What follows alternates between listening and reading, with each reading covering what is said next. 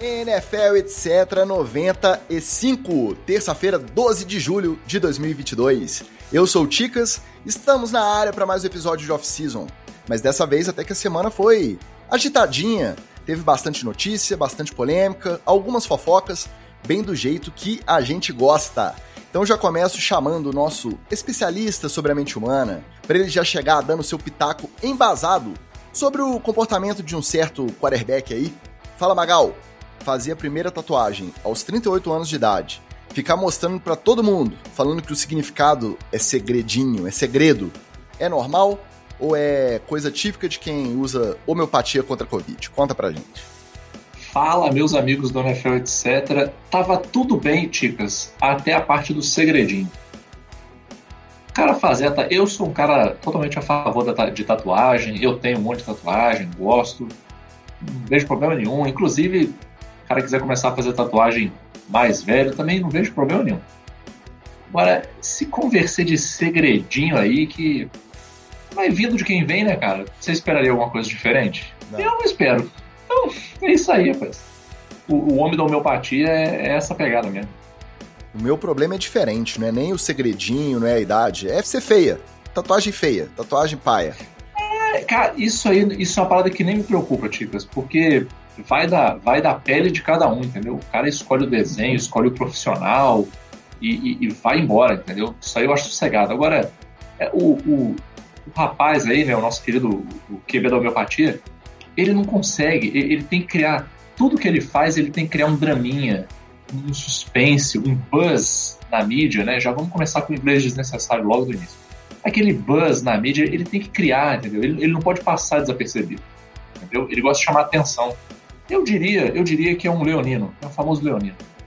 Eu não ia entrar nessa seara do signo, não, porque eu sou leonino, mas depois a gente a gente debate isso fora do ar, tá? Ninguém merece ficar discutindo horóscopo aqui, não. Porque completando o nosso time vem o nosso veterano, ele sim, ele tem lugar de fala quando o assunto é velho, fazendo coisa de jovem. E aí, Wally, o que leva um homem a começar a jogar futebol americano depois dos 40? É pagar promessa? É crise de meia-idade? O que, que é? Fala, Ticas, fala pessoal ligado na NFL, etc. É, no meu caso, foi a oportunidade, né, Ticas? Porque é, antes da, dos 40, eu não tinha ninguém por perto aqui para me incentivar a botar pé de capacete e me juntar a esses malucos que batem em pessoas de 130 quilos todo domingo. E aí veio um tal de Luiz Vitorino aí para o JF Imperadores e me arrastou junto com ele e a pandemia ainda veio para poder me mostrar que eu, eu tô ficando mais velho e a vida tá passando e às vezes as suas oportunidades não vão bater na porta assim. E aí foi, foi isso. Mas realmente é, esse negócio de tatuagem e tal, pode fazer. Eu não, eu particularmente não tenho nenhuma ainda, porque sofro ainda um pouquinho com é, a minha pele é meio, é meio dá muito queloide, então eu tenho medo de ficar muito alto relevo.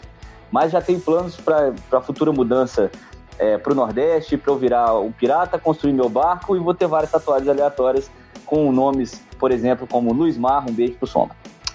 Eu vou revelar uma coisa aqui, porque a gente tá com essa brincadeira de começar no futebol americano depois dos 40, mas o negócio tá tão sério pro lado do nosso querido Oli, que hoje ele chegou só na aguinha, na balinha de ursinho. Por quê? Você que ouve o NFL etc há mais tempo sabe que o barulho de latinha que você costuma ouvir aí no fundo, latinha caindo, é o, o Wallace hidratando do jeito dele. Aí agora que tá nessa futebol americano, jogou tem três dias já, e ele tá aí nessa, só na aguinha, só na, na bala de ursinho. Então, além de tudo, é um cara comprometido com o esporte aí, vai vendo aí. Mas tem um detalhe aí, Ticas, um detalhe importante, né? A gente vinha lá no Imperadores de duas derrotas, né? Pro Cruzeiro e pro Galo. Aí terminou o Campeonato Mineiro, estreamos no Brasileiro, e esse jogo do domingo passado contra o Blaze foi o jogo mais importante dessa primeira fase, porque era o adversário mais duro a ser batido. E o jogo, o único jogo fora de casa, né? Então a gente foi fora de casa, jogo duríssimo, batemos o Blaze. Aí, na volta do ônibus, o que que teve? Comemoração, né? Aí, meu filho, só que a pegada da comemoração, Ticas, foi do nível. Vou te falar que o jogo ficou leve comparado à comemoração. O jogo ficou leve comparado à comemoração. Só isso que eu posso dizer, para não correr o risco do meu querido head coach mudo me cortar do próximo jogo. Entendi, chegou reclamando do corpo aqui, então não foi exatamente do campo e bola. É, a perna deve estar doendo, as costas, mas o fígado também deve ter cobrado seu preço. um pouquinho. É, só para não deixar a informação é, pela metade, ganhamos do Blaze de 14 a 7, lá no Rio de Janeiro, no complexo Miésimo, Rio, lá do Rio. E é, primeira rodada da Divisão 2, Grupo D. E agora no dia 24 a gente recebe aqui em Juiz de Fora o Mesquita Titans, ou Titãs, como você preferir é, aqui no Granbury a partir das 10 da manhã. Então tá todo mundo convidado, dia 24 é, em casa e dia 7 de novo em casa contra o Sepetiba Captains. Todo mundo convidado, chega de fazer bullying com os velhos. Um boa noite pro nosso queridíssimo amigo que já está online na nossa gravação, como sempre, o Brócolis Gostosinho. E vamos que vamos, que hoje é dia de headlines e treta na TL.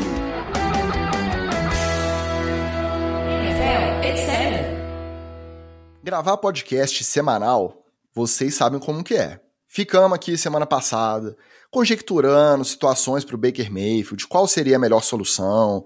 O podcast estava fresquinho ainda nos agregadores. Galera não tinha nem começado a chegar na metade do, do episódio. De repente sai a notícia. Confirmada a troca do Baker Mayfield para os Panthers. E aí, aquilo que a gente debateu até que não deixou de fazer tanto sentido de que isso deveria acontecer o mais rápido possível, já que a gente está praticamente aí às vésperas do training camp. Até aí tudo bem. Por quanto que saiu essa brincadeira? Por uma pique condicional de quinto round em 2024.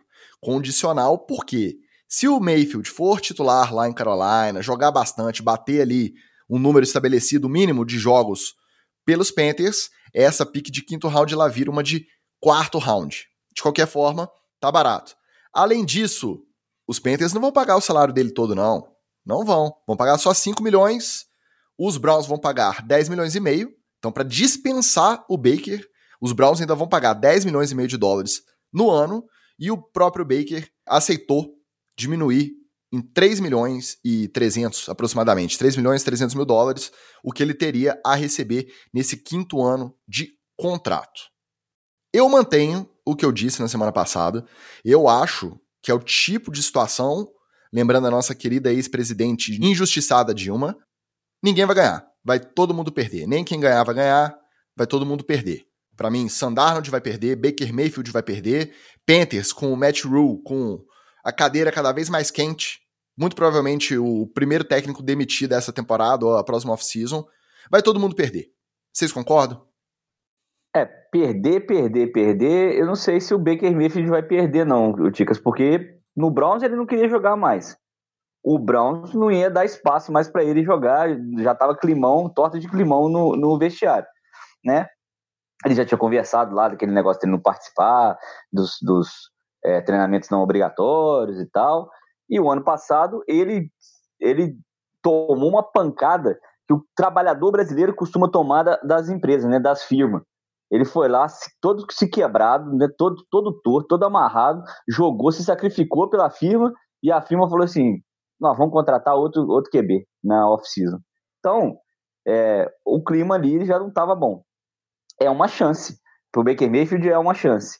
Agora, eu acho que realmente para o Matt Rule adaptar ele ao, ao sistema, colocar ele para rodar no, no Panthers, se bem que o sistema do Panthers é o seguinte: entrega a bola para o McCaffrey e deixa o, o branquinho correr lá. E é isso aí. E, como eu falei no episódio passado, pelo menos uma boa linha ofensiva ele vai ter. Porque se o McCaffrey consegue fazer aquelas corridas, meus queridos, é porque os OLs do, do Carolina Panthers são OLs de, de excelência. Então, é, eu acho que é uma chance para o Baker Mayfield. Mas eu acho que Carolina está tão baleado está tão é, tão perdido no meio, no meio da, da NFL ali, que eu acho que também concordo contigo que pode ser a radical na carreira dele. Do Matt Rule a gente já está se despedindo desde o ano passado, né? É, eu ainda, eu ainda botaria um ponto a mais aí, que é o seguinte. É, a situação lá em Carolina, eu, na minha visão, ela não melhora com a chegada do Baker Mayfield. Porque você não está trazendo um cara que com certeza vai resolver o seu problema. Você está trazendo um cara que ele é já metendo outro inglês necessário aqui, um liability. Né? O cara é um, é, um, é um problema, ele é um perigo. Por quê? Porque ele é um cara que chama atenção de vestiário, ele é um cara que tem um círculo de parentes que gosta de chamar sua atenção também, né? É, vira e mexe, a, a senhora Mayfield aparece aqui na pauta do NFL, etc. Então, é, quando você tem uma situação que já é meio instável e você traz um cara que traz uma certa instabilidade a mais, eu acho que isso é um pouco preocupante, né? O de coitado, né, cara? É, eu fico com um pouco de pena dele, assim, né? Você vê que o nível de confiança nele é, cara, é lá embaixo, né? É baixíssimo, assim. Né? Vamos trazer o Baker Mayfield aí para ver. Agora, é, em termos de negociação, cara, por esse valor aí, vale a pena você trazer o Baker Mayfield até para ser garoto da água, né, cara? Que foi, cara, foi um roubo isso aí, cara. Foi um roubo. Essa negociação aí foi um roubo. E o, o a cereja do bolo vai ser a, a, se o Baker Mayfield ganhar a vaga de primeiro, né, que é o mais provável, é que ele vai jogar contra os Browns com os Browns pagando parte do salário dele, né? Vai tem aquela cláusula lá o, o, de que o, ele não pode jogar, tem que pagar um milhão, não tem isso aí, não, lá, lá na NFL não tem isso não, né? Não, não, não. Isso aí que vai ser maneiro. Vai ser ele lá jogando contra o time, o time pagando parte do salário dele, e é isso aí, vambora. Detalhe. Sangue nos olhos. É o primeiro jogo da temporada. Em Carolina, os Panthers recebem os Browns na estreia. Alguns insiders aí, o, o, eu não lembro se foi o Pelicero ou o Garofolo, falaram que até então, antes de começar o training camp, agora, no calor da troca, o Baker ainda começa o training camp atrás do Sandarnold. Mas para ah, mim, é mas é impossível claro, não passar. No, não, não precisa nem chegar no segundo dia, não. No turno da tarde, no segundo turno, já vai dar Baker, não é possível. E aí, só pegar uma questão aqui, ah, aproveitar para dar boa noite pro Austin Ferreira aqui também no chat, passando para deixar um beijo pra gente. E o Marco levantou uma questão. A gente tá falando que saiu muito barato pro Panthers, saiu muito caro pros Browns. Será que os Browns decidiram soltar e resolver isso logo? Por conta deles acreditarem terem esperança de que a suspensão do, do Watson pode ficar só entre 4 e 6 jogos, não vai ser o ano inteiro, pode ter alguma coisa a ver pelo tamanho do rombo que o Browns aceitou levar, pagando a maior parte, né, dois terços do salário do Baker, para dispensar ele para Carolina? Cara, eu acho que sim, porque como a gente inclusive comentou, você ouviu primeiro da NFL, etc. A situação lá já estava tão desgastada que não valeria a pena. Mesmo se alguém aliás, mesmo se ninguém fizesse nenhuma oferta pelo Baker Mayfield, é, você manter ele ali como QB1 numa, numa situação de suspensão de deixar um Watson, ah, já seria complicado. Já seria complicado. Não tinha mais clima nenhum ali, cara. Não tinha clima nenhum ali pro, pro Baker Mayfield continuar jogando, sabe? Porque até nas declarações dele, aquele aquele media training ali de falar pouco e deixar no ar, já tinha ido para o espaço já. Ele já estava deixando claro que ele não estava mais afim, que nenhuma das partes queria. A gente comentou isso aqui semana passada. Já era ali, a relação estava totalmente desgastada. Se, porventura, ele jogasse, ia ser uma situação tão estepe, tão é, as duas partes detestando, que para um início de campeonato, eu, eu, se fosse head coach ou se fosse GM do Browns, eu não ia querer isso. Eu ia preferir, rapaz, pega o terceiro reserva aí e bota o cara para jogar. Eu prefiro botar um cara ruim a fim de jogar, a fim de tentar ganhar uma vaga, do que botar um cara que já não quer mais, entendeu? Então, para mim já tinha degringolado aí. E, e, pensando por essa perspectiva, vale a pena, entendeu? É aquela lógica que a gente falou do, do seguro do carro, né? às vezes você nem tem culpa na batida, mas, cara, você paga o seguro você mesmo do seu bolso para não ter a dor de cabeça e se livrar do problema, entendeu? Foi isso que o, que o Browns fez e fez certo, sinceramente. É, literalmente se livrando de um problema que estava plantado no vestiário dele e que ele mesmo, Browns, a, a, assumiu para ele mesmo, né? O ano passado, fazendo isso, é, fazendo ele se sacrificar e, e não dando a certeza e fazendo essa investida aí no camisa 4. acho que independente da suspensão lá do, do maníaco é, estuprador, é, a gente vai é, ver a, a, o Browns, é, iria ver o Browns se livrar do Baker Mayfield até pelo clima no vestiário. Agora, já chega com um clima bom do, do outro vestiário, né? O, o, o principal receiver dele já, ó, tá 100% com ele também. É, aí a, Robbie gente, Anderson. a gente lembra, foi pauta do Treta na TL, que o Robbie Anderson postando em todas as notícias, na época que a troca era só um rumor, que ele não queria o Baker Mayfield. Aí quando confirmaram a troca, obviamente, o pessoal foi, e aí? Depois de tudo que você falou, aí ele, não, não tenho nada contra o Baker Mayfield, eu estava só defendendo o Sandarnold, que é meu quarterback, foi meu quarterback lá nos Jets, a nossa relação já vem de outros carnavais, não tenho nada, estou ansioso para trabalhar com o Baker ou com o Darnold, e não foi nada pessoal. Aí saiu com essa, não tinha o que fazer, ele não vai pedir para ser trocado, não tem é. também um, um mercado muito ávido por contratar o Robbie Anderson, tem que fazer as pazes, pedir desculpa, pagar um café ali na, né, na cafeteria depois do, do treino e ver se o Baker manda a bola nele, porque... Olha pra direção dele, né? É, é, porque senão é só McCaffrey, né? É, o peixe morre pela boca, fica falando aí a torta direito, sem imaginar o que pode acontecer lá na frente, deu no que deu. Com essa situação toda, lembrando que o caso de Sean Watson continua no julgamento lá da APTA da NFL, os recursos foram apresentados ontem, dia 11 de julho, então já está na mão da responsável decidir qual suspensão, ou se vai ter suspensão, qual punição ela recomenda ao comissário. E a decisão final é do Roger Goodell. Aí o Marco levanta no, aqui no chat algumas possíveis incongruências, algumas histórias que surgiram de semana passada para cá, de uma vítima que supostamente teria um filho já quase adulto, um filho adolescente, que falou que a mãe tinha contado para ele que tinha se envolvido com Watson e que ela não tinha alegado nenhum tipo de, de violência, nenhum tipo de forçação de barra, que foi tudo consensual, e depois ela viu o processo rolando, ela decidiu entrar também. Marco, isso já foi comprovado. O próprio advogado das 24 vítimas que entraram com o processo, o Tony Busby, deixou bem claro: essa massagista não faz parte das 24 que são clientes dele. Então, começou muito zuzuzum, muita história na imprensa para tentar dar a entender de que de repente pode vir um alívio aí nessa suspensão. A gente tem que tomar cuidado, a gente tem que pesquisar direitinho a fonte para não ficar desconfiando das que de fato foram vítimas do Watson. É claro que agora isso já está esfriando um pouco depois do acordo. Só quatro mantiveram o processo, mas eu acho que até sair a, a divulgação da suspensão definitiva ou não, né, da possível punição, essas histórias vão continuar aparecendo, a gente tem que tomar muito cuidado. Uma vez que o Baker está confirmado nos Panthers, de quarterback, quem que sobra no mercado para uma possível eventualidade? O Jimmy Garoppolo. Lembrando que ele operou o ombro. Ou de quarterback você forçou aí, né? De garoto propaganda, de homem lindo, de super estrela do, do cinema, sei lá, mas quarterback você tá dando uma forçada aí. Mas é o pacote completo.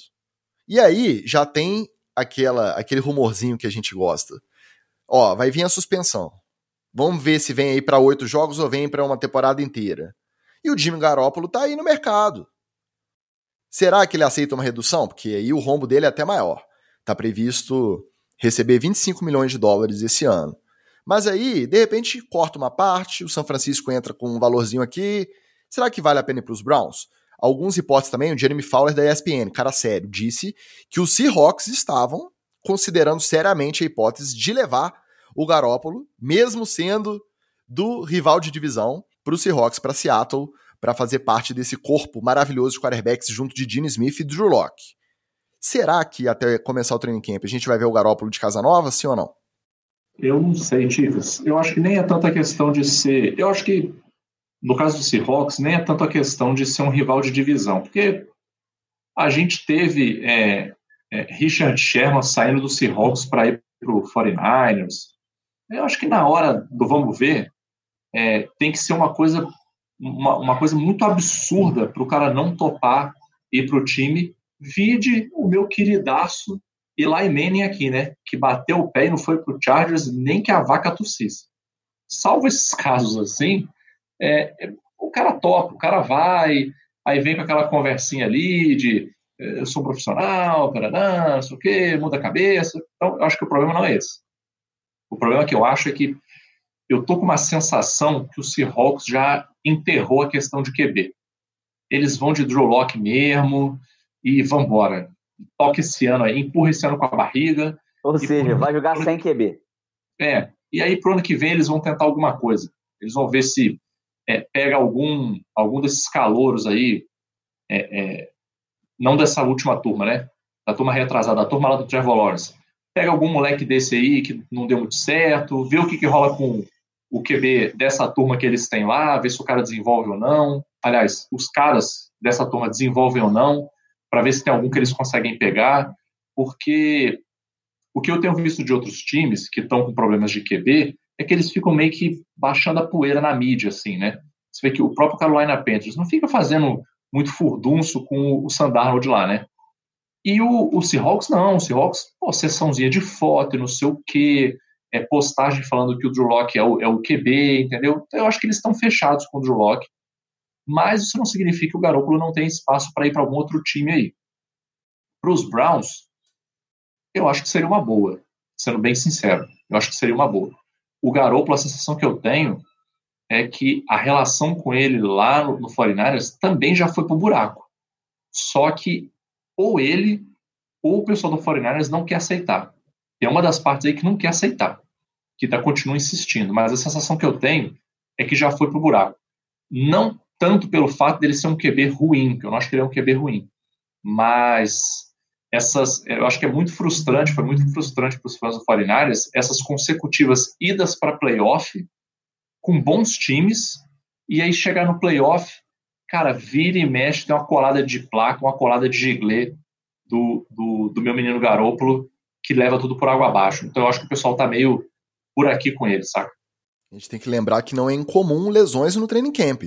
Training camp é ritmo, pauleira, pauleira, é muito esforço físico, então não é raro a gente ver quarterback se lesionar no training camp e ficar fora da temporada. E é num cenário desse que o Garópolo pode valorizar o próprio passe. É, esse, ele deixar em aberto as opções aí é, é, é uma boa para ele.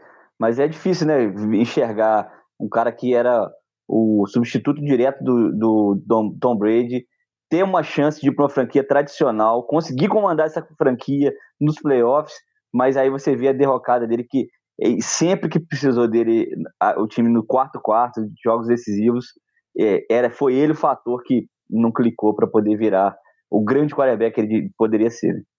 Como diz o nosso amigo Marcos, Seattle tá com toda a pinta de que já tá de olho no quarterback do futuro. Já deve estar tá ali pensando no rebuild, e não com o Drew Locke ou com o Gene Smith, mas deve estar tá pensando em Bryce Young e CJ Stroud. Aí só quem vai conhecer esses meninos é o Wallace, porque college aqui, já viu, né? College aqui, vocês sabem. Não, não trabalhamos com college. Falando em college, quem que adora college é o cara que também chegou aqui na transmissão, nosso querido Pablo Bira. Um abraço, meu querido. E Thales de Matos também na área. Boa noite. Pode começar a pedir like aí pra gente, Thales. Gostei. Chega ao fim uma era em Pittsburgh. Após 21 temporadas, o Heinz Field não será mais Heinz Field, mas eu acho que a gente vai continuar, porque velho tem essas manias, né? A gente vai chamando as coisas, as coisas mudam de nome, a gente continua chamando do jeito que era da nossa época. Os name eu rights... chamo o Seahawks lá de CenturyLink Field. Pois é, a gente já estranhou esse. Imagina agora o estádio de Pittsburgh, que depois de 21 temporadas não será mais o Heinz Field. E aí, aqui ninguém, todo mundo que já ouve o NFL, etc., sabe que a gente está longe de ser defensor de marcas, paga pau de bilionário, nem nada disso. Mas é uma empresa da cidade de Pittsburgh. Uma empresa que, quando o time chega na red zone, manda uns ketchup no telão, os ketchup espirrando, tudo vermelho. Tem toda uma, uma questão de identidade. Desde que o estádio foi inaugurado, era Highfield. E agora, sabe o que, que ele vai ser? Ele vai ser Acrisure Stadium. Ah, o que, que é Acrisure? Uma empresa de seguros. Então, além de você ter o carisma ali do Heinz, de você poder usar né, os produtos na zoeira, o Pittsburgh tem o amarelo, tinha a mostarda, é o grande pote de mostarda, o Heinz Field. Agora, uma empresa genérica de seguros, que nem é de Pittsburgh, acho que é de Chicago. O nome é esquisito, Acrisure, mas afinal, é para isso que empresas não tão conhecidas pagam os name rights, pagam um valor absurdo para serem conhecidas. Mas que aí, vai, vai ser esquisito isso aí? Vai, né? Super esquisito, pô. Super esquisito. É, cara, o, o Pablo Beira até falou que eu ia usar esse exemplo. Aqui em Juiz de Fora, a, a Avenida Independência né, mudou de nome para a Avenida Itamar Franco, quando o Itamar Franco morreu. Para mim, nunca será. independência. Eu só falo independência. Vai ser sempre a Avenida Independência. Nada contra o Itamar Franco. Vai ser sempre a independência. Heinz Field, vai ser sempre Heinz Field. Não tem jeito. Até porque eu entendo o movimento da empresa, Eu acho que é isso mesmo, até porque, veja, veja bem, nós já nós estamos aqui no Brasil falando de Acrisure. Quem que é Acrisure aqui na, na fila do pão? Agora, que é chato, é chato, né, Ticas? Vou pensar bem, cara. Eu acho que devia, ter, devia ser uma seleção um pouco mais, mais criteriosa. Não podia ser uma parada só de grana, entendeu? Não, só dinheiro não, não adianta. Tem que ter uma. Tem que ter um charme, tem que ter uma bossa no nome.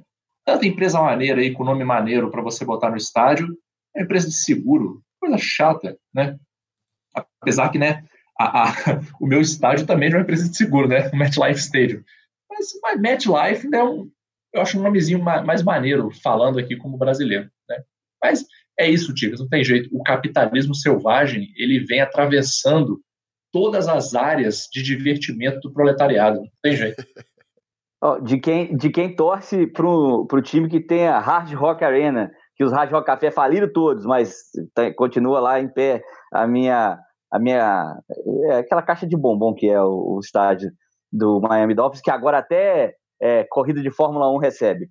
Então, é, cara, eu também sou, sou desse, desse tipo de gente que cultiva os nomes tradicionais e acho que vou chamar o Heinz Field de Heinz Field durante algum tempo, até porque a empresa agora tem participação brasileira também, acionária, então é, deu aquele carinho pela, pela Heinz também, é, que é uma das, das, empresas americanas mais antigas, né, da, na, na face dessa terra. Tem uma, uma história também é, maluca é, de, de, de, de, que há muito tempo tem, tem existe é, é, essa a, como é que fala essa relação entre é, capitalismo e sociedade em Pittsburgh e que é, é, tem essa esse motriz aí é bem legal de acompanhar a, a história. E assim eu, eu conheci a Heinz por causa do Pittsburgh Steelers. Não, nem por causa do ketchup nem por causa da mostarda. Foi depois que esses, esses condimentos entraram na minha vida a partir da, da marca. Mas é, eu não sei até hoje o que é CenturyLink, então é, eu não, eu não, acho que funciona muito esse negócio das marcas, expansão de marca, para poder comprar naming rights, não. É só para o time ganhar dinheiro mesmo. É uma pena, mas vai ser bom porque vai pagar o salário do nosso menino é, para poder jogar bem. Mas uma coisa da Raiz mal a gente precisa falar. Quando a Raiz entrou no mercado brasileiro aqui, a maionese da Heinz era uma parada absurda de gostosa. Era maravilhosa a maionese. Depois que eles se estabeleceram, mudou a fórmula. Não é que ficou ruim, mas quem pegou essa primeira leva sentiu a queda para a segunda. Hoje, eu, eu, particularmente eu continuo preferindo até a maionese da Heinz, mas que deu uma caída maneira, deu. Isso aí eu achei uma sacanagem.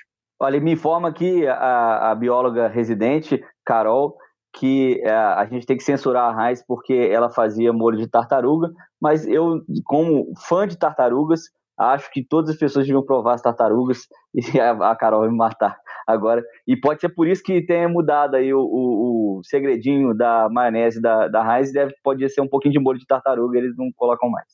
Wallace, CenturyLink era uma anteninha que na década de 90, começo dos anos 2000, o pessoal comprava para melhorar o sinal, principalmente zona rural, afastada. Quem fazia propaganda era o Lima Duarte. Ele tinha um receptorzinho, uma parabólica pequenininha assim, ó.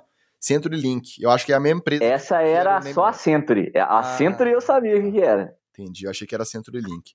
É, o Thales de Matos está aqui despachando todas as empresas de seguro que sobrou pro MetLife. Daqui a pouco eu vou falar mal da Acrisure também. É, meu amigo, todas elas pagam mal, é ruim para quem contrata, é ruim para quem trabalha, é ruim para todo mundo. E com um nome desse, vamos combinar, porque o MetLife ainda vai o nome, né, soa bem. Eu acho que a questão não é nem qual que é o, o negócio, qual que é a empresa em si, igual você falou do CenturyLink. Ficou muito marcado, o CenturyLink soa bem. E aí, de repente, virou é. Lumen. Aí o Lumen é um nome genérico. A Crisure, se bobear, vai até ficar marcado por ser um nome feio.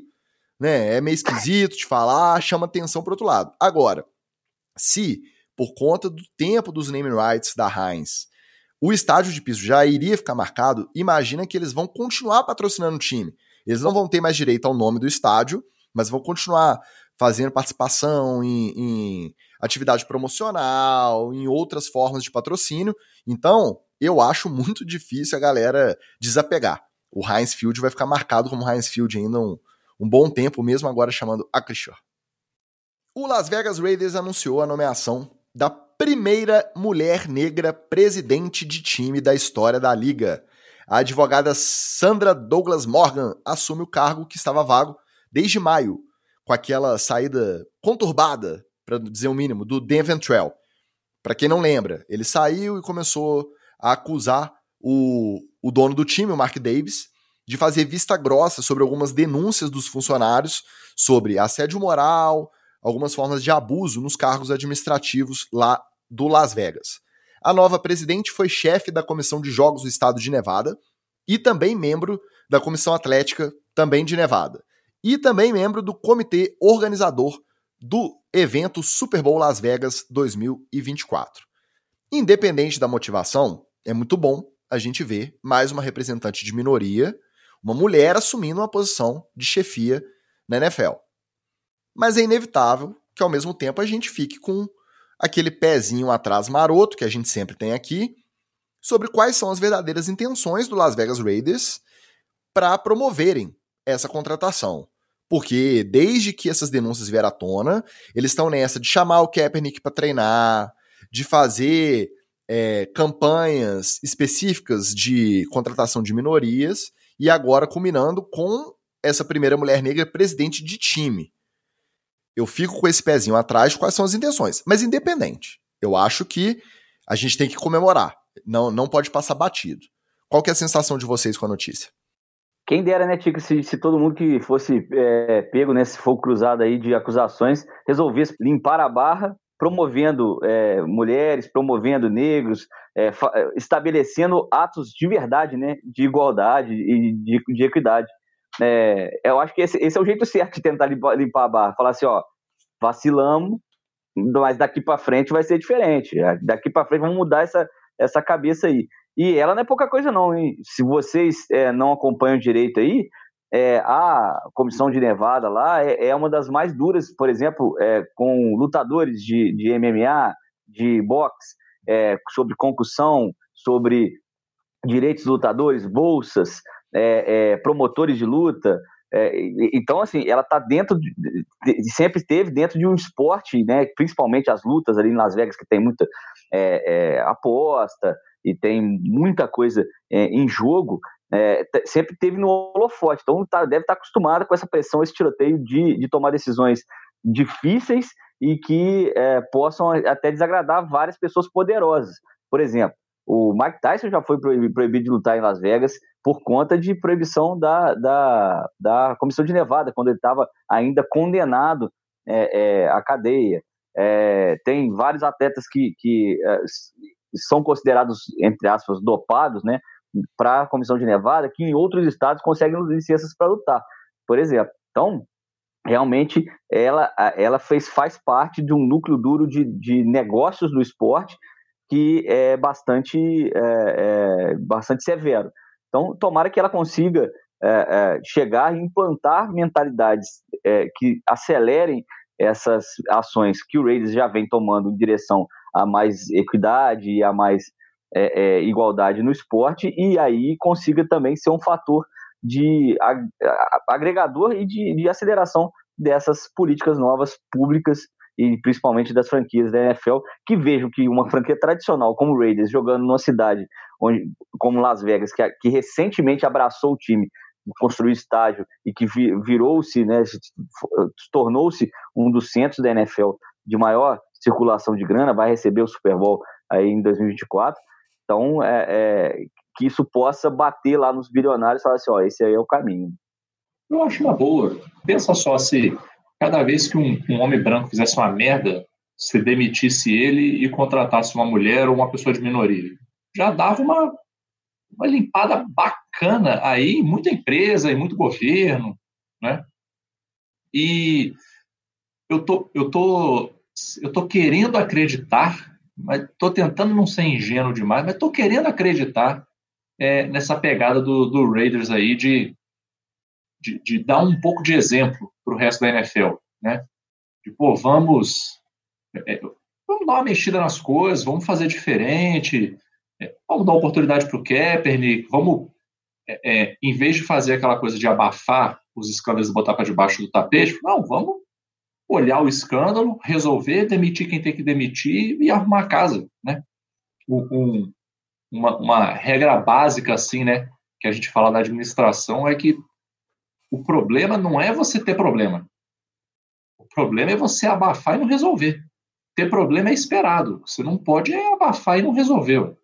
Então, eu acho que esse caso do Las Vegas Raiders é bem essa, essa prova. Eu até confesso que eu fiquei um pouquinho mais animado de vai que de repente essa presidente nova não, não, não dá uma, uma, uma ordem geral assim e fala, não, ó, não quero saber, bota o Kaepernick para dentro aí, nem que seja de terceiro QB.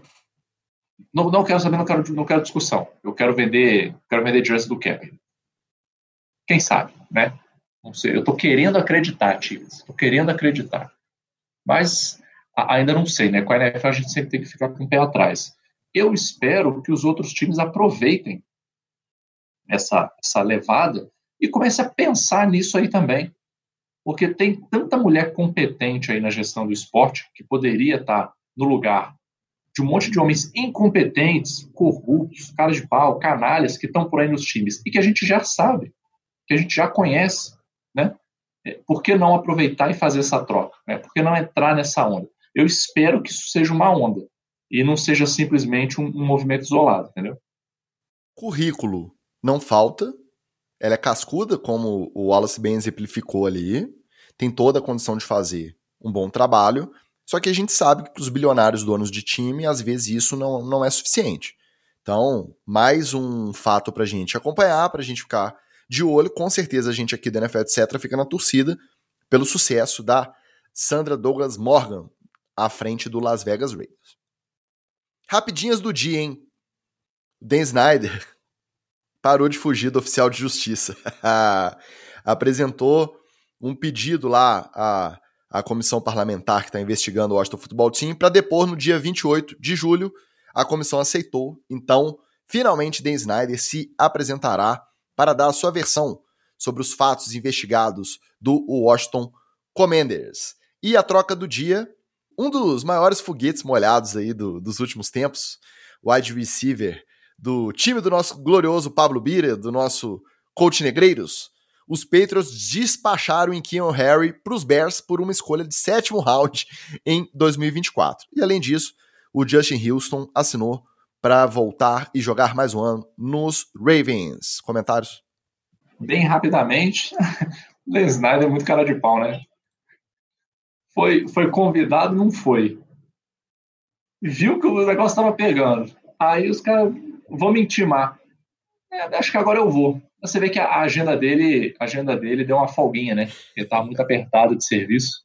Agora ele conseguiu uma brecha na agenda, cancelou a reunião. Vai poder dar um quebrar esse galho né, para o governo americano. É, sobre o Nikhil Harris, Harry, né? É, cara, toda vez que o Bill Belichick dispensa alguém, você pode saber que esse motor está batendo. Pode saber, esse carro está queimando óleo. Ao contrário do. Dispensa alguém que foi draftado no primeiro round por uma pick de sétimo round em 2024. Exatamente, Ticas. Ao contrário do Miami, do meu querido Wallace aqui, é, o, o, Patriots, quando manda embora, é porque o cara tem razão para ser, ser dispensado. É. Você vê que o, o, próprio, o próprio Jimmy Garoppolo, quando saiu do Patriots, ele saiu bem cotado, porque ele tinha feito aqueles quatro jogos na suspensão do Brady e jogou bem, né? Pô, ele, é, é foram quatro jogos que todo mundo já estava esperando que seria um 0-4 e foi um 3-1, né? Os caras ganharam três jogos pô, com, com QB reserva que ninguém tinha ouvido falar. Então ele estava muito bem cotado e mesmo assim ele foi dispensado. E aí eu lembro que na época, é, principalmente aqui no meio do, da galera brasileira, muita gente ficou meio assim: nossa, sacanagem, pô, o cara jogou bola pra caramba. Quando teve oportunidade, o cara entregou. Por que, que o Patriots está dispensando o cara? O cara foi para o 49ers e a gente está discutindo aqui se ele fica, se não vai, que a relação já foi para o buraco. Então, nesse ponto, eu confio muito no olho do Belichick. Se ele falou que toca para frente, é porque realmente não serve. realmente não serve. Acho que o Nick Harris aí não vai. E o Justin Houston, parabéns aí, Tica. Seu Ravens é, mandou bem, tá? Esse é um cara que eu gostaria de ter. Ele está exercendo um papel desde o ano passado muito importante, não tanto jogando, já está veterano, já não está dando conta da, da pressão de ficar jogando o tempo inteiro, então já, já é jogador de rotação, mas a molecada mais nova dos Ravens paga muito pau para ele como referência. Ele é uma referência na defesa, na posição ali de outside linebacker a molecada tá aprendendo muito e ele tá sendo muito útil nesse sentido de, de ser referência ali. O veterano que tá ajudando a molecada a, a trilhar o caminho das pedras aí. É, essa a posição de linebacker ali, outside, side linebacker, né? Will, Sam, é, é, muito difícil, porque você tem que ler muito bem o jogo, tem que aprender a triangular leituras, né? A, ver, a reconhecer o bloqueio, ver a movimentação do backfield e ver o que o ele está fazendo e, e, e talvez até o que, que o QB, onde é que ele pode lançar. É, então, cada você contando com o Houston, um cara experiente desse, como referência, para o Ravens é, é, muito bom e a molecada vai evoluindo, obviamente. Ele pode não ter a mesma potência física ou aguentar mesmo é, o ritmo dos jogos, mas a inteligência, a cabeça, joga, né? Então, ele, ele além de jogar, ele ensina para os outros como é que como é que joga. E, e pro caso do Wilson também, eu também não sairia do, do, do Ravens agora, não. É, é tem um, uma, uma, defesa consolidada. É, foi bom para ambas as partes. O Dan Snyder é aquele, é aquele negócio, né?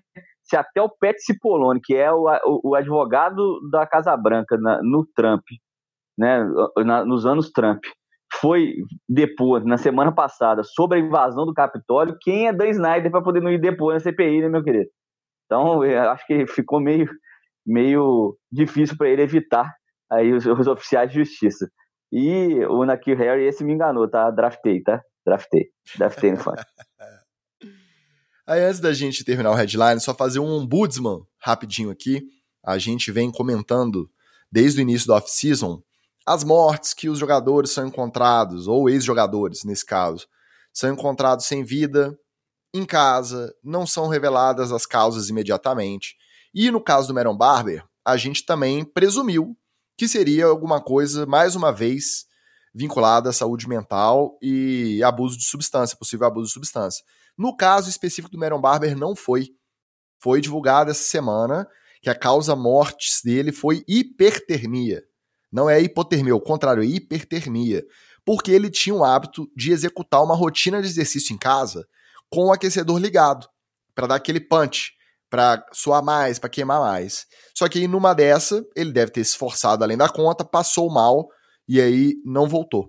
Teve uma falência e não se recuperou. Faleceu por conta de hipertermia. Então fica o registro, porque quando a gente abordou o caso do Meron Barber, a gente colocou ele no mesmo balaio do, dos outros jogadores e ex-jogadores que foram encontrados aí com a causa da morte não sendo estabelecida imediatamente pela, pela polícia. Tá? A gente faz esse, meia culpa, porque de fato o Meron Barber especificamente foi acidental. Acidental nesse sentido. Ele tinha esse hábito, treinar com aquecedor super quente, passou mal, não tinha ninguém para acudir, acabou falecendo. Ah, mas aí também duas coisas, né, Ticas? Uma, uma rotina que é pouco saudável, né? E aí, é, dois, é que não, não ter ninguém para poder pelo menos ligar para a polícia, né? ligar para emergência caso aconteça alguma coisa, fazendo uma rotina que não é, não é muito saudável, aí já é caso para o Magal analisar aí na, na, nos mistérios da mente humana. Acho que pelo menos um assistentezinho o cara podia ter. Então fica ali, um, um staff, né? E resolve as coisas do dia a dia e tal, e numa situação dessa, é, é, é, é, claro que isso é raro, né? Porque é uma coisa que acontece todo dia.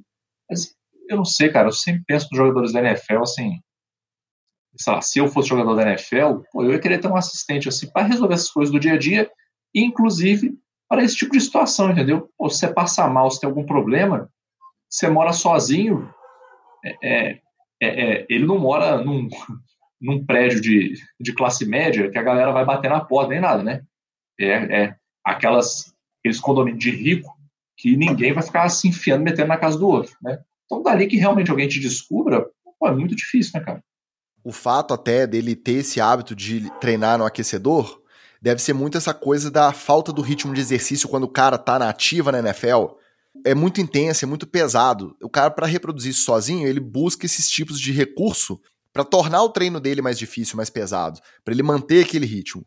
E aí realmente é, é muito arriscado você fazer um treino dessa natureza sozinho. Tanto que ele demorou, a história é triste justamente por conta disso. Ele demorou a ser achado. Passaram, acho que vários dias até ele ser encontrado. Dado o recado, bora pro Treta na TL. Provavelmente o Treta na TL mais casos de família com Cristina Rocha da história do NFL. Márcia Goldschmidt. Da Márcia Goldschmidt, como é que chamava? Era outro. Não, era o mesmo. Depois. Era o mesmo. Aí ela, a Cristina Rocha foi apresentar. E o da Sônia Abrão, como é que chama? Brigas com. É, briga, brigas com quem eu, eu não gosto. Esse aqui, se o Léo Dias cobrisse a NFL, meu amigo, era pauta o dia inteiro, não ia falar de outra coisa aí por dias, dias a fio. Abigail, não é Abigail, não, é Abby, é o sobrenome. Foi uma namorada de longa data do Zach Wilson, quarterback do New York Football Jets. No início do ano, os dois terminaram. O relacionamento, cada um seguiu sua vida, tudo aparentemente numa boa. Até que no último fim de semana, a Abby assumiu o namoro com o Dex Maune. Quem que é o Dex Maune? É o wide receiver do Commanders e ex-colega de quarto e de time lá em BYU do próprio Zach Wilson e agora ele é também o ex-melhor amigo. Até então Talarico. considerado o melhor amigo do Zach Wilson. Talarico. Aí, quando a Abby postou, na verdade quem postou foi o Dex, a foto com a Abby meio que assumindo a relação.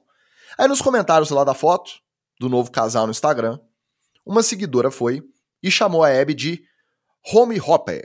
Aí, Magal, sei que é o nosso tradutor de expressões idiomáticas anglo-saxãs.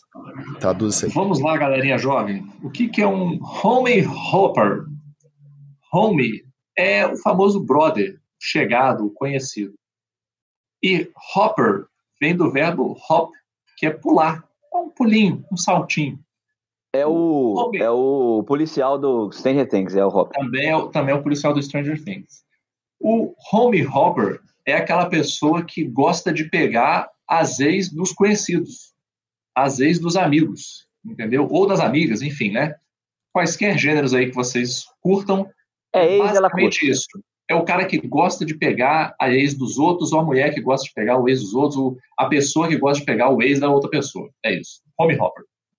Então é a pessoa que se relaciona com outras pessoas dentro do mesmo grupo ali, né? Dentro daquele grupinho. É, barrado no baile, gente. Quem, quem é mais antigo conhece aí essa, essa relação. Quem não é mais é One Tree Hill também, mesma coisa. É, é, compra, é ali. Só compra Adolescência. Carro de conhecido. Só compra carro de conhecido. ele não vai na agência, ele não vai no, na OLX, ele só compra carro de conhecido. Até para comprar uma Maré Turbo, ele foi ali na, na, na Rosa de Amigos.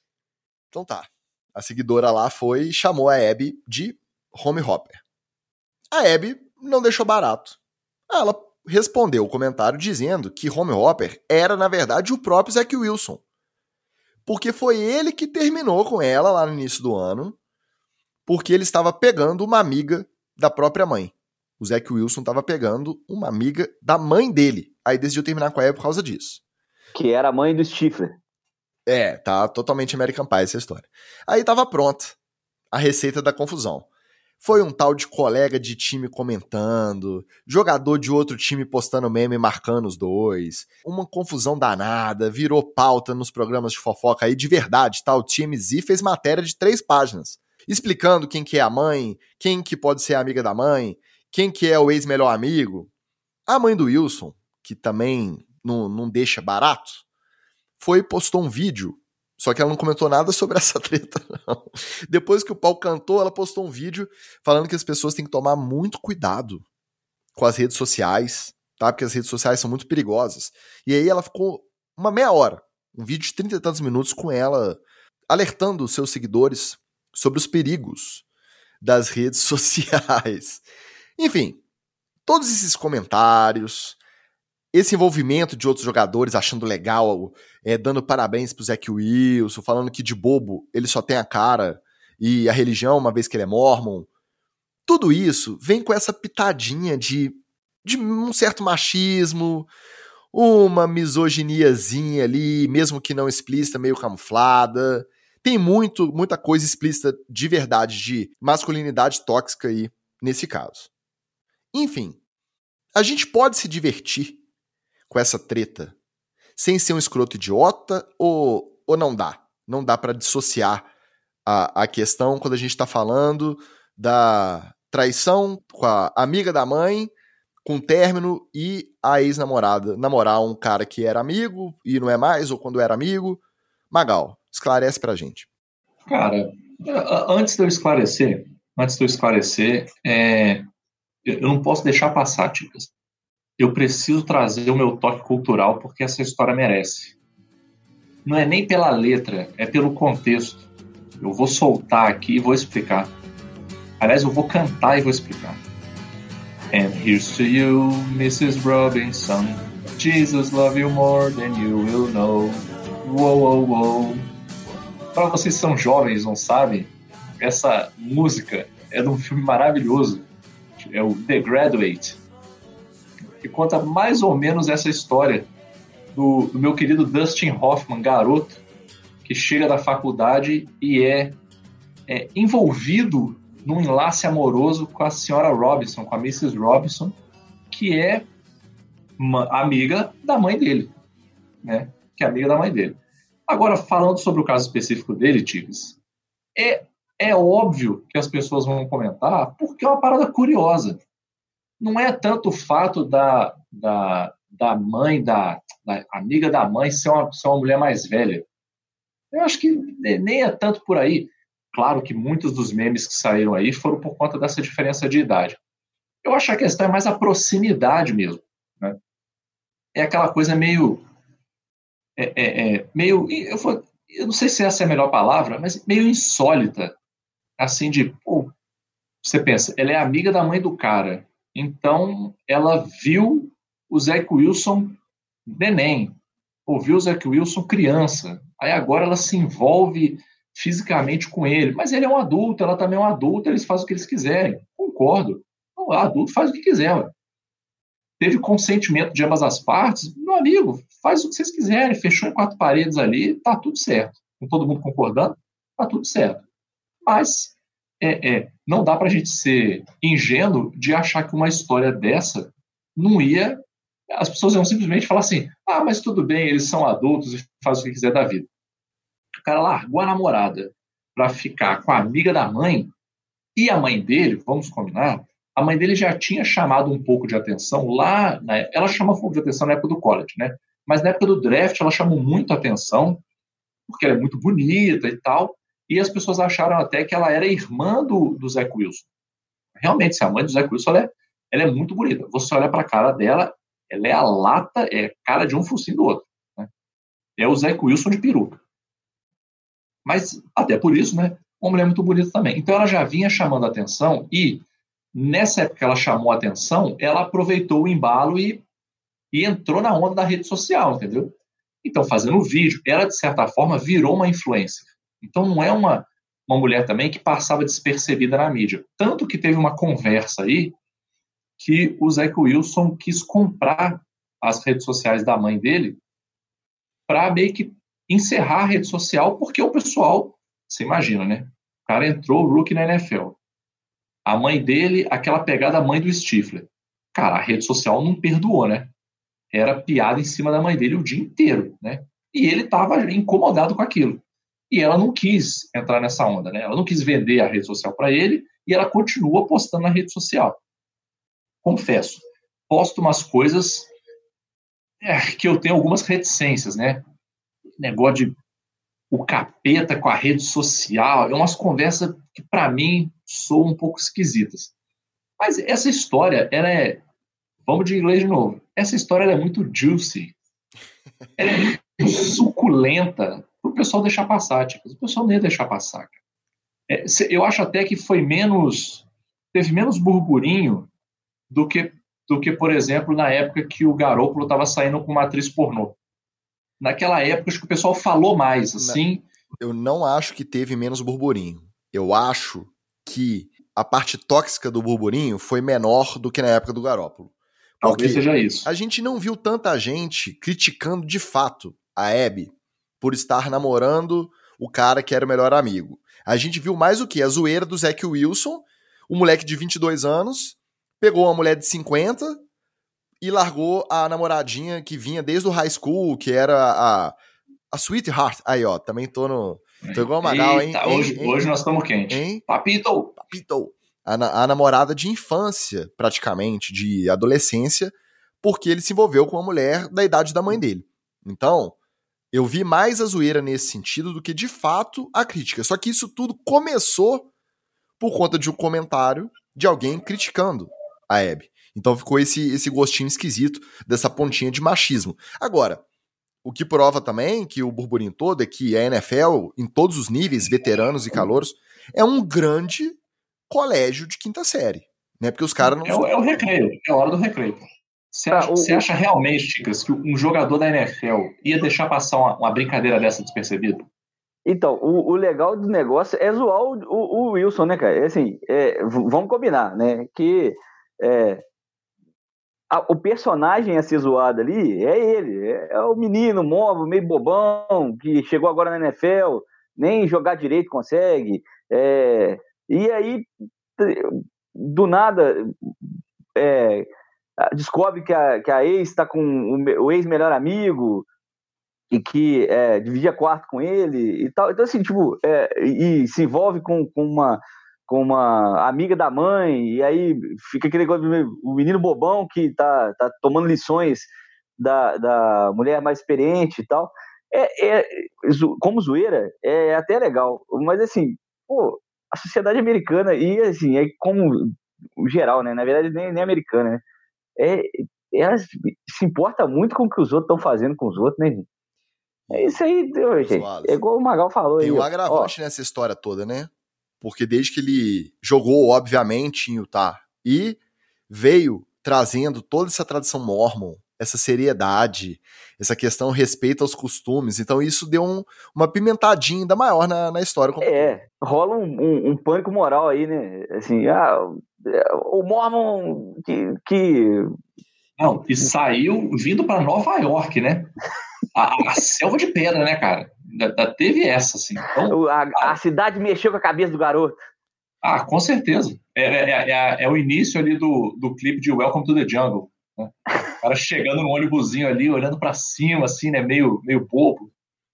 Então, mas vamos ver se ele aproveita que mexeu com a cabeça dele, é, essas coisas, e desembola o jogo aí, solta o jogo, Zé Cristo. Vai jogar. A mãe, nas redes sociais, continua com o discurso todo mormon. Ainda tem esse contraste ainda, né? Ela continua com o mas falou, essa, capeta mas isso, essa, a cloroquina aquilo. É, é, essa é a beleza né, da hipocrisia é, é, religiosa, né? A pessoa tem uma vida toda bagunçada, a, a família toda destroçada, você quer mas na rede social ela tá lá dando um discurso motivacional, tá empurrando o sujeito para frente e sendo um ser de luz. Só queria fazer um pedido à galera da NFL Filmes que cuida dos Mickey Dups da temporada, os microfonados. Deixa a gente ouvir o pessoal da, das DLs que vão jogar contra o Zach Wilson Deixa a gente ouvir o que, que eles vão falar no ouvidinho dele depois que fizer o sec. Deixa a galera saber, por favor. Lamar Jackson fez de desentendido mais uma vez. Tá na sonceira danada esse menino. Depois de trocar as fotos de perfil do Twitter e do Instagram por um sorriso com dentes de ouro e a inscrição nos dentes, uma letra em cada dente. I need um cifrãozinho. I need money. I need cash. I need grana. Obviamente, ele virou notícia, já que ele ainda não assinou, disse que está conversando lá naquela entrevista do minicamp. Está conversando, mas até agora sem novidade da renovação definitiva com os Ravens. Aí, virou notícia, todo mundo falando disso. Por que, que ele está postando foto, botando a foto de perfil, falando que precisa de dinheiro? Aí, vem ele, depois do evento beneficente, falar que ele não sabe por que todo mundo divulga essas coisas que não tem nada a ver com a negociação dele com o próprio time, que ele não fica mandando indiretas em rede social. Não é possível, cara. Eu que torço pro time, torço pelo Lamar, Eu não tô aguentando mais. Não é possível alguém ser tão sonso assim. Ou será que é? Olha, é, eu acho que ele tem uma certa razão no que ele falou, né? Ele disse aqui que não fica mandando indiretas na rede social. Não, essa é direta mesmo, Pô. nem indireta, não. Isso é mais do que indireta. Eu preciso de dinheiro. Vocês querem renovar? É grana que eu preciso. E, e eu acho que ele tá precisando também é, de um tempinho para poder renovar e assinar e voltar a treinar. Senão tem que fazer uns antidoping. As fotos que eu vi dele, puro as crianças não faz isso, não. Não dá esse pulo de massa muscular que ele deu, não. Então, 15 deve libras. Estar esperando... 15 libras a mais de massa magra. Purinho. Então, é, é purinho. Então, aí tem que esperar acabar o ciclo para poder não, não, não, ter como a NFLPA e a NFL punirem ele, né? Mas estou brincando. É, dá para fazer puro sim, o cara treina muito. É, vamos respeitar aí o Lamar Jackson, que provavelmente deve ter contratado aí uns, uns treinadores. É, enquanto ele estava dormindo, os caras estavam fazendo exercício com ele lá ele subiu aí é, 15 quilos de massa magra.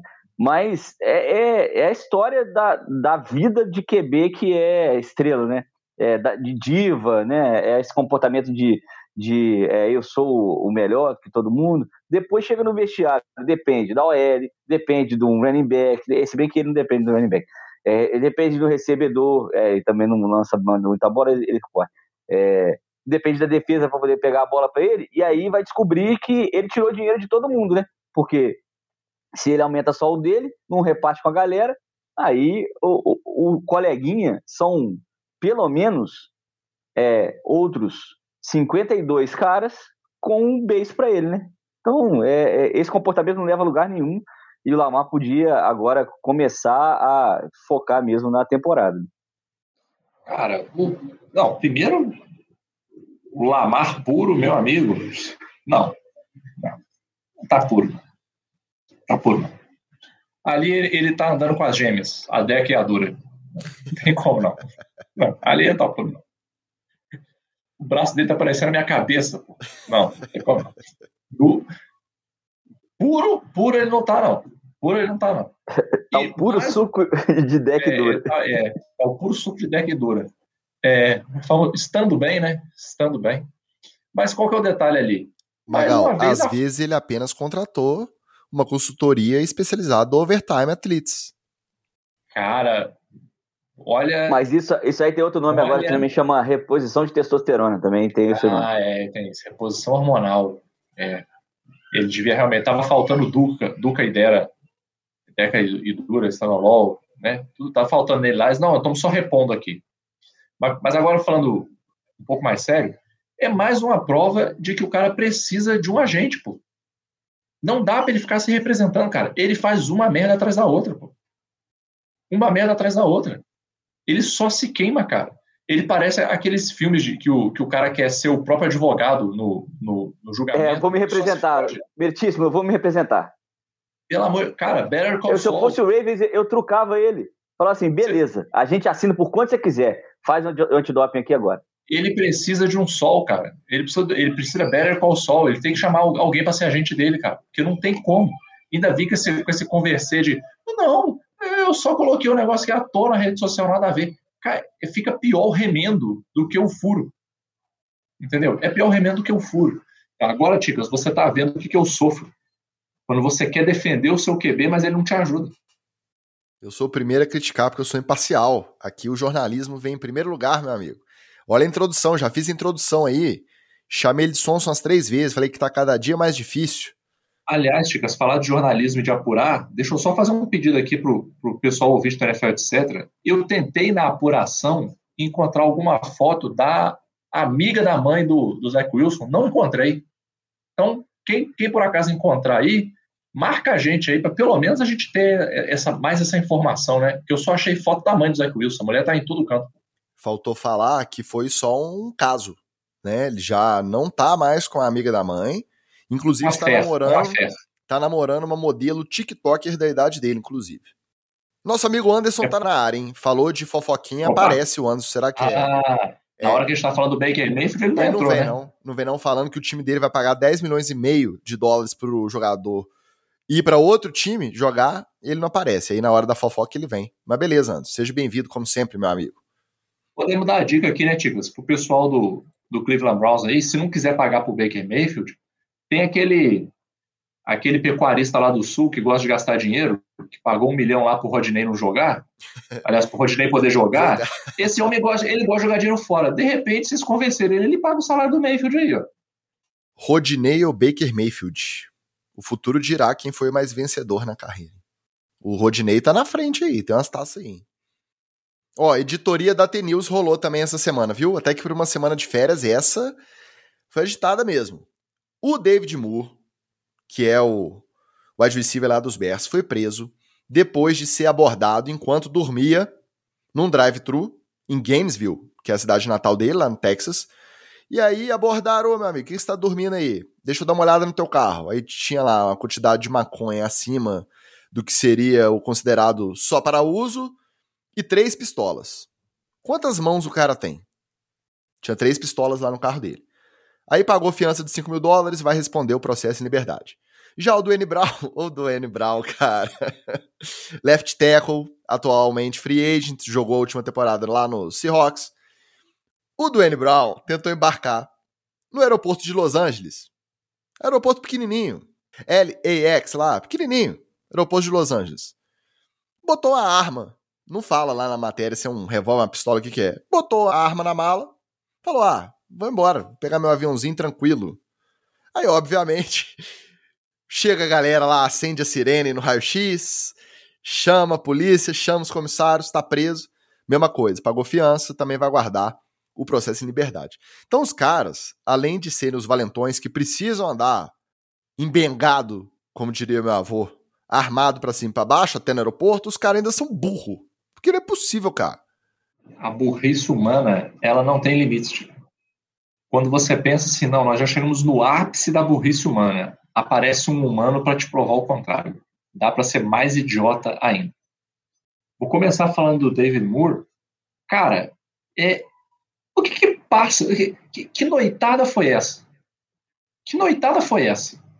Que você acaba dormindo no drive-thru com maconha e arma no carro. Oh, e deve ter atrapalhado a fila, né, Magal? Porque. É... Ué.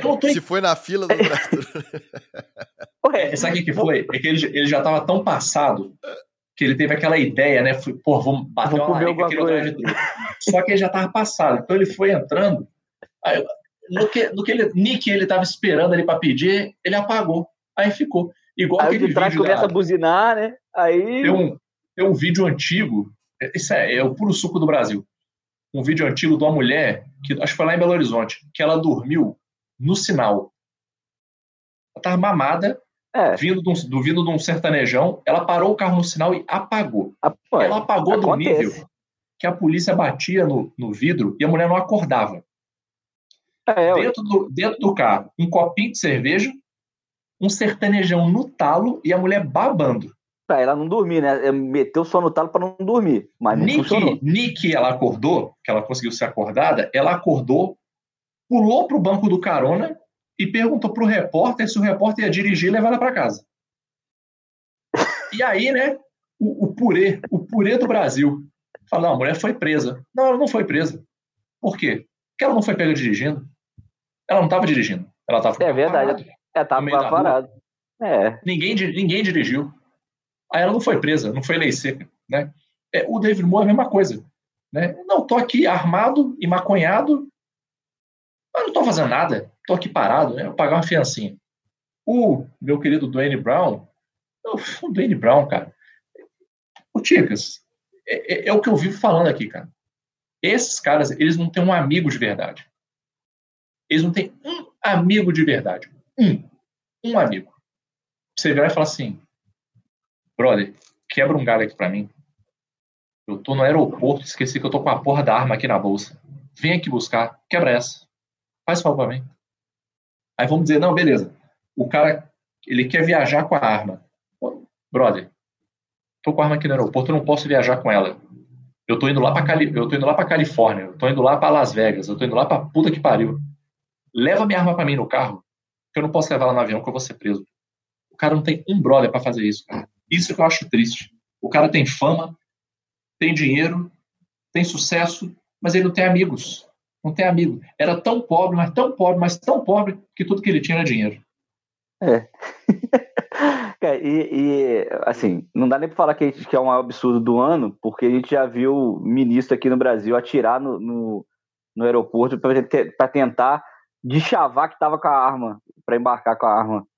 É, para ir depois descobriu que essa não era a pior coisa que o ministro fez no, no, no, na vida, não, né? A opção é muito pior, tirando dinheiro de, de escola. Mas é isso. E eu não entendo, essa, essa tara com arma é, é, é algo absurdo para mim. É, assim, Freud é, explica, Freud explica isso. É algo que, cara, é, eu já tive contato com arma, já, já tirei e tal, mas não dá emoção nenhuma. No máximo te dá, te dá uma dor no braço, te, te dá uma, uma, uma, coisa ruim de você ficar perto da. É, quer dizer, gente normal, né? E, e, aí tem essa coisa da sociedade americana que vive a epidemia de arma, que a epidemia é tão grande que o sujeito tem duas mãos e três armas.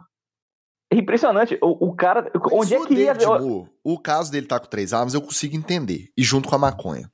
Devia estar tá ali. uma, era, uma, arma era da maconha. Alguém, não, é alguém chegou O Ticas assim, muito progressista. Não, três armas e maconha eu entendo. Olha só, olha só. Aí chegou o passo e falou assim: cara, tô com uma arma aqui inacreditável. Você não vai acreditar uma bereta que o último lançamento, olha só, prateado, cano preto, quer fazer negócio? Aí ele já, pô, maneiro, hein, cara? Quer, manda pra cá. Aí o outro parça viu que o outro se deu bem e falou assim: aqui, mas aproveita então, já que você tá animado, tem mais uma aqui. Nossa, essa aqui é uma coach do último lançamento. Último... Vão? Não, pô, gostei, me dá aqui também. Aí vem o terceiro e aí passaram a perna é, porque tava maconhado. Comprou aí, por impulso, né? Aí ele ficou naquela assim: bom, tô com isso aqui, vou para casa. Mas o que será que eu tô mais? Porque o cara, quando tá emaconhado, meu primo falou que ele não, não mede muito bem, né? Qual é. é a prioridade que ele tem que ter no momento. Aí ele falou assim: eu tô com mais sono ou tô com mais fome? Não, a Larica tá falando mais alto. Vou no drive-thru. Aí, coitado, foi pego ali. Aí fudeu a fila de geral e foi pego. Eu tenho muito, é, mais, eu, eu, tenho muito mais dificuldade de entender o do N Brown abrindo a, a maletinha para viajar e falando assim: cueca, meia, pistola e camisa limpa. Porra, é muito mais difícil. É uma pena, Ticas, que não tem no LAX o programa Aeroporto Área Restrita. É. Porra, a gente poder ver a carinha do Dwayne Brown. É, não, essa arma aí não é minha, não. Mas a mala não é sua, senhor. a mala é minha. Mas e a arma que tá aqui dentro? Não sei. Alguém botou aí. Aonde é que o senhor pegou essa mala? Não, me deram ali fora a mala, ela é emprestada. Aí começa aquelas conversinhas. Não é possível, Tigres, mas a falta de amigos é isso aí. Tá? Então fica a dica aí pro ouvinte. Se você tem amigos, é melhor do que ter dinheiro essa foi a parte da pauta sobre armas, minimamente divertido, porque os casos são tão insólitos que dá pra gente se divertir. A gente tá vindo de uma semana muito complicada aqui no nosso país, que tem a ver com armamento, tem a ver com violência. A gente tenta passar uma hora e pouco aqui se divertindo, só que as coisas elas não são totalmente dependentes, né? A gente é afetado por muito do noticiário que tem a ver com esse tipo de pauta. E aí, a gente vai trazer isso para a NFL também. Porque é uma coisa que deixa a gente até em dúvida sobre aqueles pequenos gestos que a gente sempre elogia. Quando a NFL tem alguma postura minimamente mais progressista, a gente fica aqui batendo palma, esperando que isso seja uma tendência. Mas algumas coisas acontecem e a gente recua nesse nosso sentimento de, de esperança. Todo mundo deve ter visto no noticiário, na comemoração do 4 de julho, lá na segunda passada, mais um atentado terrorista, que eles não chamam de atentado terrorista, mas isso é um atentado terrorista. Um atirador abrir fogo aleatoriamente contra as pessoas num desfile é atentado terrorista, só que aí eles não chamam. Mas enfim, o cara lá em Highland Park, Illinois, matou seis pessoas, atirando a esmo num desfile de 4 de julho. No dia seguinte, no dia 5 de julho, na terça-feira passada, o Dallas Cowboys postou, feliz e orgulhoso, o seu novo patrocinador, a Black Rifle Coffee, ou, tradução livre, o café rifle preto, que é uma marca de café com a temática inteira militar, defesa ao exército, às forças armadas, e que tem ali no seu menu, né, nos seus tipos de café, tem o Expresso AK-47, tem o café suave silenciador e tem o kit missão cumprida. Aí, a gente fica na dúvida. Isso é só a falta do setor de vai dar merda? Isso é alguém que não se importa porque não tem a sensibilidade? Falta o quê? Falta a sensibilidade de entender que não, não faria sentido no dia seguinte a um atentado você promover um, um patrocinador com essa temática? Ou é falta de humanidade mesmo, porque acha que uma coisa é uma coisa, outra coisa é outra coisa, não se mistura, quer ganhar o dinheiro, independente de quem seja o patrocinador, e fica aí fazendo propaganda de arma e deixa o pau quebrar? Ainda mais numa sociedade como o Texas, né, o, o que é intimamente ligado com, a, com as armas, né, Dallas é uma, uma capital extremamente armada, é, a, a cultura texana é, dos ranchos, né, e, e de é, conflitos resolvidos na, no, no, no, na base do revólver, ela é cinematograficamente retratada. É, eu acho que isso é, é, é só da, da, insensibilidade, falta de humanidade mesmo. E ah, o, o, famoso não estão nem aí. É, é, o lobby das armas é gigante nos Estados Unidos. lá é, é, bom, bom frisar que o lobby ele é legalizado, você pode ter grupos de pressão pra, de setores sociais que fazem pressão para que as leis os favoreçam e o lobby das armas é gigantesco nos Estados Unidos, abarca é, é, congressistas democratas e republicanos do mesmo jeito. As pessoas às vezes têm essa noção de que os democratas são mais progressistas e tal, e não.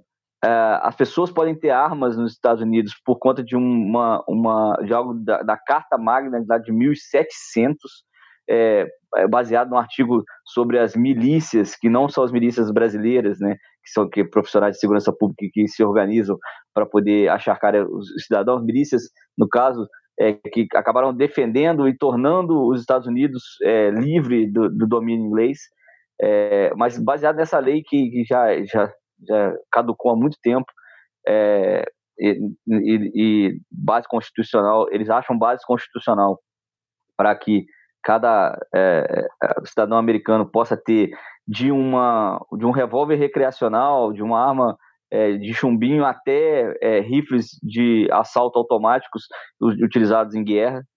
E é, é como eu falei, a epidemia da, das armas é, é, é enorme nos Estados Unidos e isso meio que se espalhou para o mundo inteiro. O Brasil hoje vive uma pressão disso com o governo que a gente está é, é, aumentando a possibilidade é, de, das pessoas terem armas, tipo de armas que podem ter, é, acesso a, a, munição, muita munição, e, é, e, se orgulhando disso, de que hoje são mais de 700 mil brasileiros que são colecionadores é, e caçadores, né? Caçadores eu não sei de que, caçadores são só de se for de gente humana, né? Assim, problema, caçador de problema. É, e, e é, é, difícil até falar por conta de, de dos últimos, últimos, acontecimentos, né?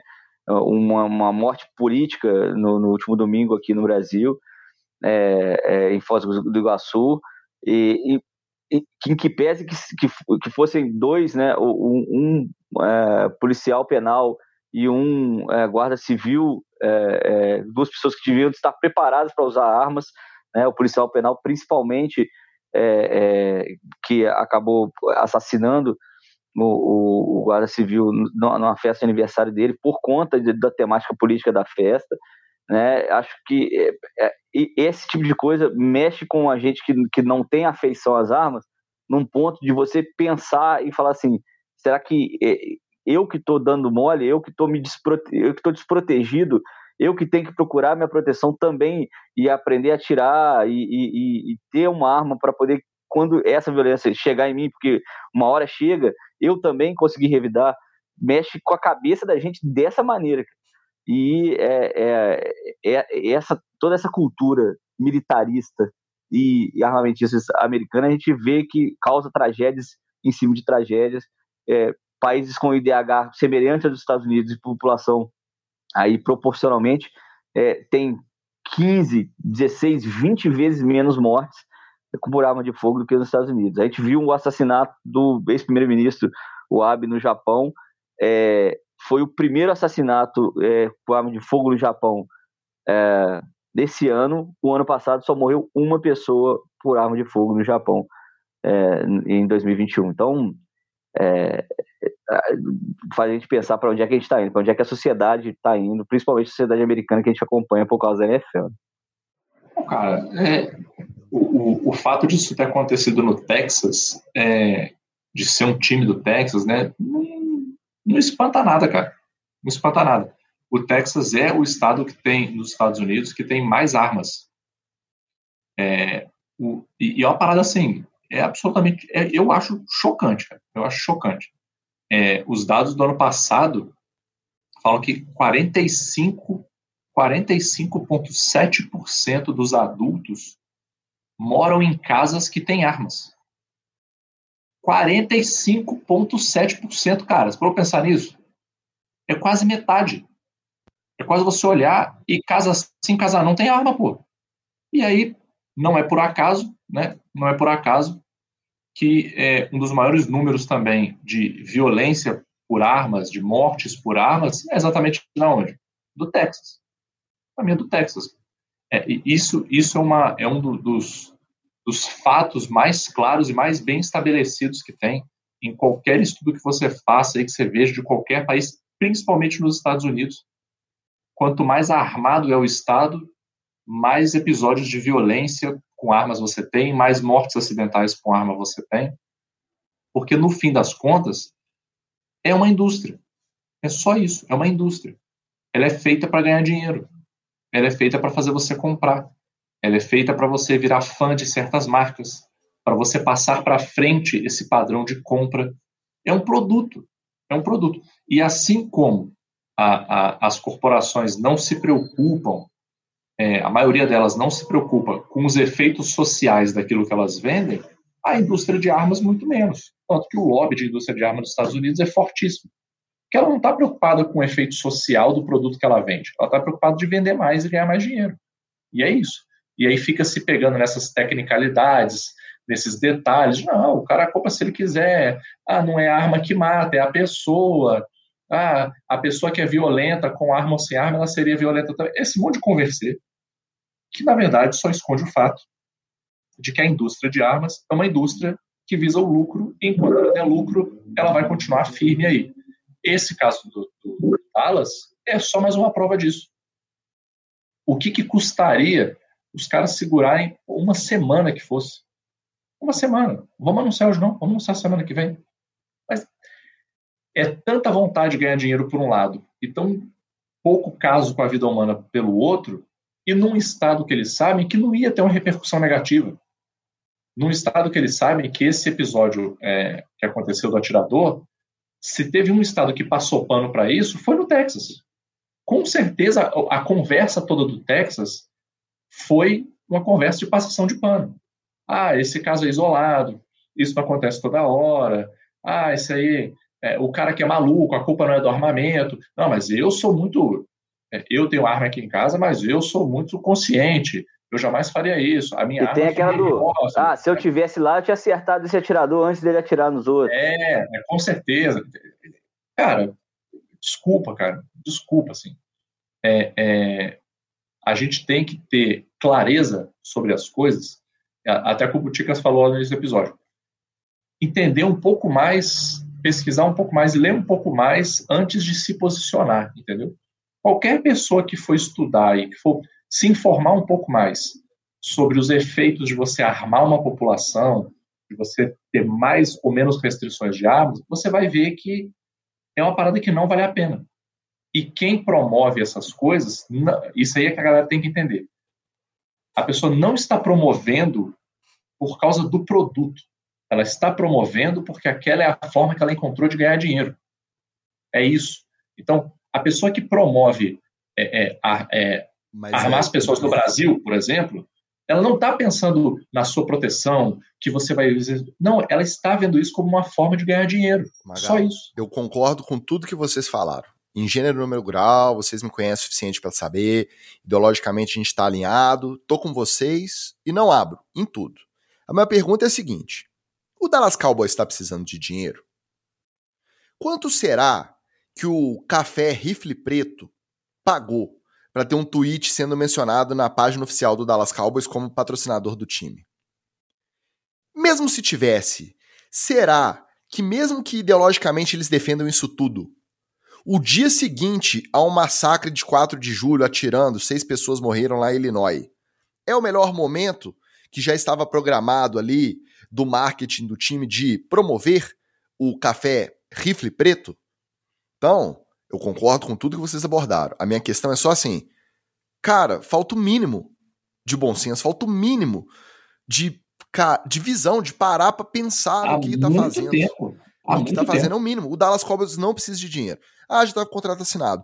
Vira pro seu contratante, pro seu patrocinador e fala assim: meu amigo, teve um tiroteio ontem, morreram seis pessoas a esmo. Eu não vou promover o café expresso AK-47.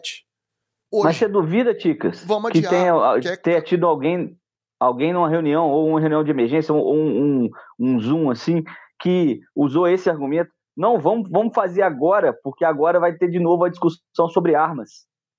E a, vamos aproveitar essa onda. Falem bem, falem mal, falem garantido, mas falem de mim. Garantido que teve isso. Claro que teve. Essa insensibilidade, essa falta de humanidade, tenho certeza que ela é, ela é, não é só um ingrediente, ela é o, o, o cerne da questão, é, é, é, o que faz a pessoa tomar a decisão de, de manter um tweet desse. E aí a gente fica com essa sensação, a gente quer trazer as notícias de uma toada diferente na liga como um todo, seja nas contratações, seja nas posturas. E aí a impressão que fica é um passo para frente 18 para trás. Esse que é. é, o que, que pega. Mas a gente não desiste.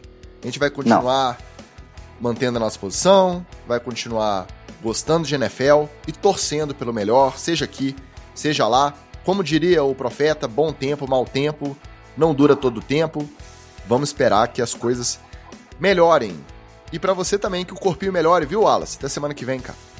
É, até semana que vem eu, eu vou é, voltar mais uma vez de leve aos treinamentos. Hoje foi um pouquinho mais pesado do que eu imaginei. Mas é, estamos aí em ritmo agora para esse jogo do dia 24. Dedicar esse, esse programa ao Marcelo Arruda, que foi assassinado em Foz do Iguaçu por ter feito uma, uma festa de aniversário, uma expressão política que ele, ele adora, militou, era militante do Partido dos Trabalhadores. Então, é, essa violência não pode, não pode frutificar aqui no Brasil. Vamos parar com isso enquanto ainda, ainda é tempo. Meu salve vai para os meus queridíssimos amigos do JF Imperadores pela vitória que a gente conseguiu suada a troco de. Ticas, a troco literalmente de soco na costela. Soco na costela, Ticas. Tomei soco na costela depois da jogada. Esse foi o nível. Então, a galera lutou, ralou. Foi aquele finalzinho ali emocionante de segurar relógio. É, nosso head coach mudo, simplesmente um gênio do controle de relógio. Um até falta de delay of game a gente tomou de, de propósito para gastar relógio e o resultado está aí. A gente conseguiu uma vitória importantíssima, né? uma caminhada. É, é, é, demos um passo importante na caminhada rumo à classificação é, para os playoffs do Campeonato Brasileiro. Então, quero deixar aqui o meu agradecimento a toda a galera do JF Imperadores e, finalmente, né, depois desse jogo fora de casa, os próximos dois jogos são em casa, do lado da nossa torcida. Aí, se Deus quiser, a coisa vai, vai de vez. Parabéns pelo resultado. Deixar aqui o abraço. Ah, o Flávio chegou atrasado, mas chegou. Tava preocupado já se não infartou no confronto contra o Boca Juniors, mas tá aí, vivão. Valeu pela presença, mesmo que atrasado. E o Caio Medeiros também chegou um pouco atrasado, mas não deixou de dar a moral pra gente. Caião, Caião. Semana que vem a gente espera voltar com um noticiário um pouco mais suave, mais tretinha, mais fofoquinha, moleque, sem pesar igual a gente pesou essa semana, mas tem hora que não tem jeito, tem coisa que a gente precisa dizer. Então, semana que vem, a partir das 19 horas na terça-feira por aqui ou no seu agregador, a qualquer momento a gente volta. Um abraço. Beijo. Valeu. Valeu.